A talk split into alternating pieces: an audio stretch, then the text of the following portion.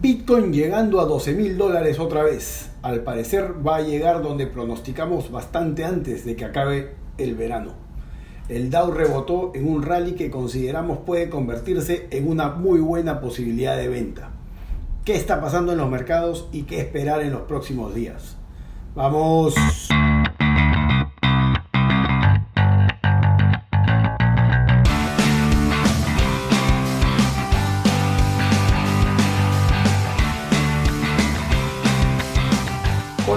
Latinoamérica, estamos de regreso en el episodio 31 de 10 arriba con Miguel Villacaba. Nos tomamos una semanita de descanso para aprovechar de las vacaciones de las niñas y disfrutar de la semana anconera. Buen clima y buena playa, pero estamos de regreso con ustedes en 10 arriba. Bueno, los mercados muy interesantes, con las criptomonedas recuperándose de la caída de hace un par de semanas y las bolsas americanas haciendo lo mismo. Pronosticamos a Bitcoin en 12 mil dólares cuando cayó hasta casi 6 mil y ya casi llega a los niveles esperados. Ethereum buscando los mil dólares, Litecoin buscando eh, me parece que niveles de 120 y Ripple un poco rezagada en 1.15. Antes de entrar de lleno al tema de los mercados, quería tocar un poco el tema de la situación política y económica del Perú. Lamentablemente las cosas van de mal en peor y el señor Kuczynski parece no entender el daño que le está haciendo al país. No hay nada peor que un país estancado y sin perspectivas. Vemos el miedo del inversionista de apostar por la economía de un país en el que no sabes qué va a pasar en los próximos meses. Y esto es lo más dañino que puedes tener.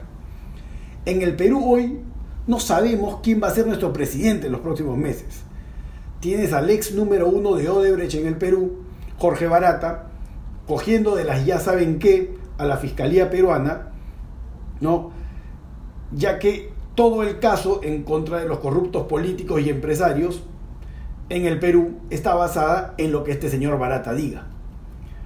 Ahora este señor amenaza al Perú, amenaza a la Fiscalía diciendo que no va a declarar si no, de, si no se deja participar a Odebrecht en futuros proyectos y si se toca a sus ex ejecutivos y sus activos en el Perú.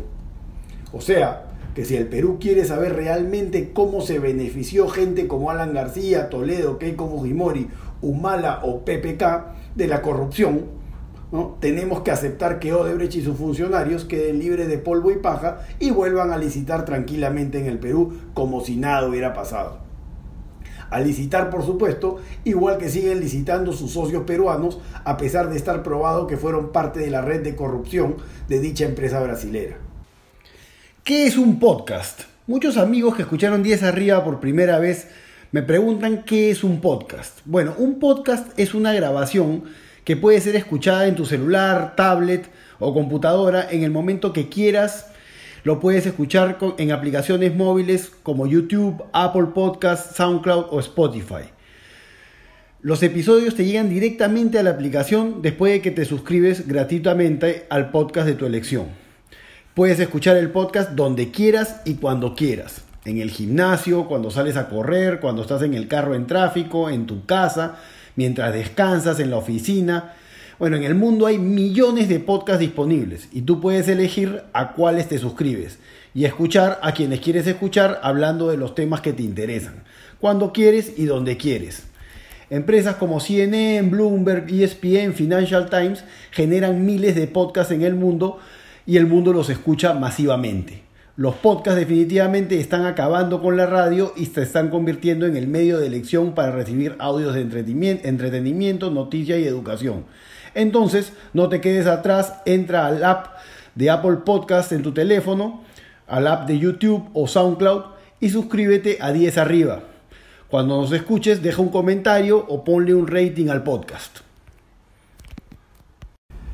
Por otro lado, mega empresas de construcción e infraestructura francesas, españolas, chinas e indias están esperando entrar al Perú a trabajar, por supuesto, pero no lo hacen por miedo a un sistema burocrático inmóvil, ya que en el Perú nadie sabe cómo trabajar sin coimas.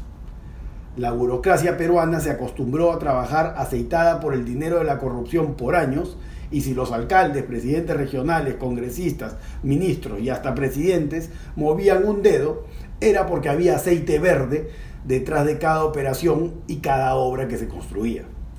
Hoy, sin aceite verde detrás de los líderes de la corrupción y sus empleados mal remunerados, no mueven un dedo por miedo a aprobar proyectos que pueden tener algún tipo de problema o simplemente porque no tienen idea qué es lo que están analizando o aprobando. El sector privado, por otro lado, totalmente estancado, con miedo a invertir en un país donde no se sabe quién será el presidente en unos meses, a pesar que las elecciones están bastante lejos. El otro día me fui a una zona limeña, la zona de Huachipa, ¿no? con unos desarrolladores para analizar la posibilidad de un proyecto de vivienda. Nos dimos una vuelta por la zona aledaña al río Guaycoloro, río que se desbordó el año pasado por los efectos de la corriente del niño, causando graves destrozos. Y no les miento, yo me sentía en Beirut después de un bombardeo de los años 80. Está totalmente destrozado. Toda la zona parece, la verdad, una zona de guerra. No se ha hecho absolutamente nada para reconstruir un distrito que está solamente a 3 o 4 kilómetros del Palacio de Gobierno. Estás hablando del medio de Lima, el centro de Lima la ciudad capital del Perú. No se ha hecho absolutamente nada. ¿Se imaginan ustedes cómo está el norte peruano? ¿Cómo está Piura? Este gobierno no ha hecho nada ni para generar crecimiento ni para reconstruir el país. Kuczynski, por supuesto, se ha dedicado a defenderse de los ataques de los fujimoristas, muchas veces ataques con sustentos, y a tratar de esconder las cochinadas en las que participó durante el gobierno de su ex jefe, el prófugo delincuente Alejandro Toledo. Lo mejor que puede hacer Kuczynski es acabar con la incertidumbre e irse. Por lo menos así tendremos un mejor panorama de lo que viene. Hay un fuerte entre rumor y chisme en los próximos, que en los próximos meses aparecerá una ambulancia en Palacio de Gobierno o en su casa de San Isidro, porque a Palacio de Gobierno no va nunca, y se llevará al presidente al aeropuerto en un vuelo directo a Houston, donde será internado en un hospital de primer nivel y los doctores determinarán que tiene una enfermedad, alguna enfermedad que no le permitiría seguir siendo presidente y tendría que estar internado por una cantidad de tiempo indeterminada. Por supuesto, hará los trámites para retomar su ciudadanía americana, la cual no ha entregado al 100%, y se quedará viviendo en Estados Unidos por el resto de sus días. Será bastante difícil traerlo al ser ciudadano americano y seguramente acudirá a todas las artimañas legales posibles para evitar ser repatriado y ser enjuiciado en el Perú como debería ser. seguramente se comprará una casa al lado de Alejandro Toledo y viajarán juntos pues dando charlas y conferencias por diferentes partes. Mientras tanto, en el Centro Mundial de la Corrupción, la Ineficiencia y la Impunidad, el Perú, Vizcarra regresará, Vizcarra, el, vicepresidente, regresará de Canadá, asumirá la presidencia bajo un pacto con la mayoría fujimorista de narcocongresistas y gobernará el resto del mandato de PPK como una marioneta del fujimorismo. Esto, repito, es solo un chisme, pero, como, pero por cómo se mueven las cosas en el Perú no me parecería nada raro. Bueno, vamos a una pausa, ya regresamos. Cuando yo estaba en la universidad, yo fui a Florida International University en Miami, la plata no sobraba, por supuesto, y esperábamos normalmente a las 12 de la noche para comer los 99 cent burgers en la tienda de la esquina de la universidad, o vivíamos a punta de arroz con ketchup para poder llegar a fin de mes. La verdad solamente comíamos bien cuando mi buen amigo Danny Barrera, que estudiaba ingeniería en University of Miami en esa época, se preparaba una buena paella o un buen ceviche que siempre quedaba espectacular a pesar de los limitados ingredientes que había en Gringolandia. Hoy, para el gozar de muchos, Dani abrió en Lima una empresa de catering en la que te arma tu evento con las mejores paellas, fideos, tortillas españolas y mucho más. Un chef de los buenos, como los de antaño, no como cada payaso que ves ahora que supuestamente estudió en Francia o en la China y la verdad no sabe pelar ni una papa. Para todos tus eventos llama a a Buen Fuego de Dani Barrera. Ahora en verano van desde Cerro Colorado hasta Ancón. Un maestro, Dani. Los recomiendo a ojos cerrados. Llámalos al 982-592384 o visita su, visita su página de Facebook A Buen Fuego. A Buen Fuego de Dani Barrera, espectacular. Estamos de regreso en 10 arriba. Bueno, cambiando un poco de tema, Los mercados de acciones se recuperaron en los últimos días y se encuentran en un momento bastante interesante. En mi opinión, ya vimos el alto a corto plazo en el mercado de acciones. Y creo que estaremos mirando rallies de corto plazo que son ideales para vender el mercado. No, ojo, no va a ser sorpresa ver rallies en los mercados de acciones americanos. Acuérdense que en el 2008, antes de la fuerte caída que tuvimos, vimos bastante, bastantes rallies importantes. Tampoco es para ponerse sumamente agresivo todavía, pero por ahora debemos mirar la acción, tomar posiciones cortas y mirar lo que pasa. Veremos cuándo es el momento para ponerse agresivo con una posible bajada fuerte, pero por ahora creo que todavía no da. Hay que buscar los rallies y vender usando stops como protección. El Dow en niveles de 25.200 está bueno para venderlo. El S&P en niveles de 2.750 también. El Nasdaq en niveles de 7.300 se ve interesante para vender también. Seguimos pensando que podemos ver en los próximos dos meses, dos, tres meses, una caída fuerte que nos lleve a niveles de 20.000 en el Dow. Tenemos que estar atentos a lo que pueda pasar. El dólar se recuperó un poco. El Fed, el Federal Reserve, sigue interviniendo en los mercados, pero como lo dije antes, se les escapó la tortuga, como diría Diego Armando Maradona. Ya no saben qué hacer y esto se va a poner feo. Para mí, el Fed, el Federal Reserve de Estados Unidos, es el Black Swan o cisne negro que hará que los mercados tengan una fuerte caída. Simplemente no pueden controlar las tasas de interés. Se les salió de las manos. Perdieron el control, se les acabaron las balas. No tienen dónde esconderse. Al incrementarse las tasas de interés, poco a poco vamos a ver la salida de capitales de los mercados accionariados, ya que las tasas de interés más altas atraerán a los inversionistas hacia bonos, ¿no? Los, los, inversionistas, o sea, los inversionistas que irían hacia bonos serían, pues, por supuesto, los que no son tan afines a la volatilidad. No querrán estar en el mercado de acciones. No se sorprendan si vemos una caída fuerte en el petróleo o en el euro o en los bonos en los próximos días antes de ver la caída fuerte de las acciones. Pero la visión es clara, creo yo.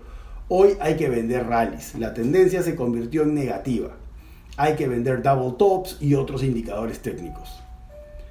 Entrando un poco al tema de las criptomonedas, el otro día hacía un ejercicio bastante interesante, creo yo, de lo que se pudo haber hecho en el mercado de las criptomonedas.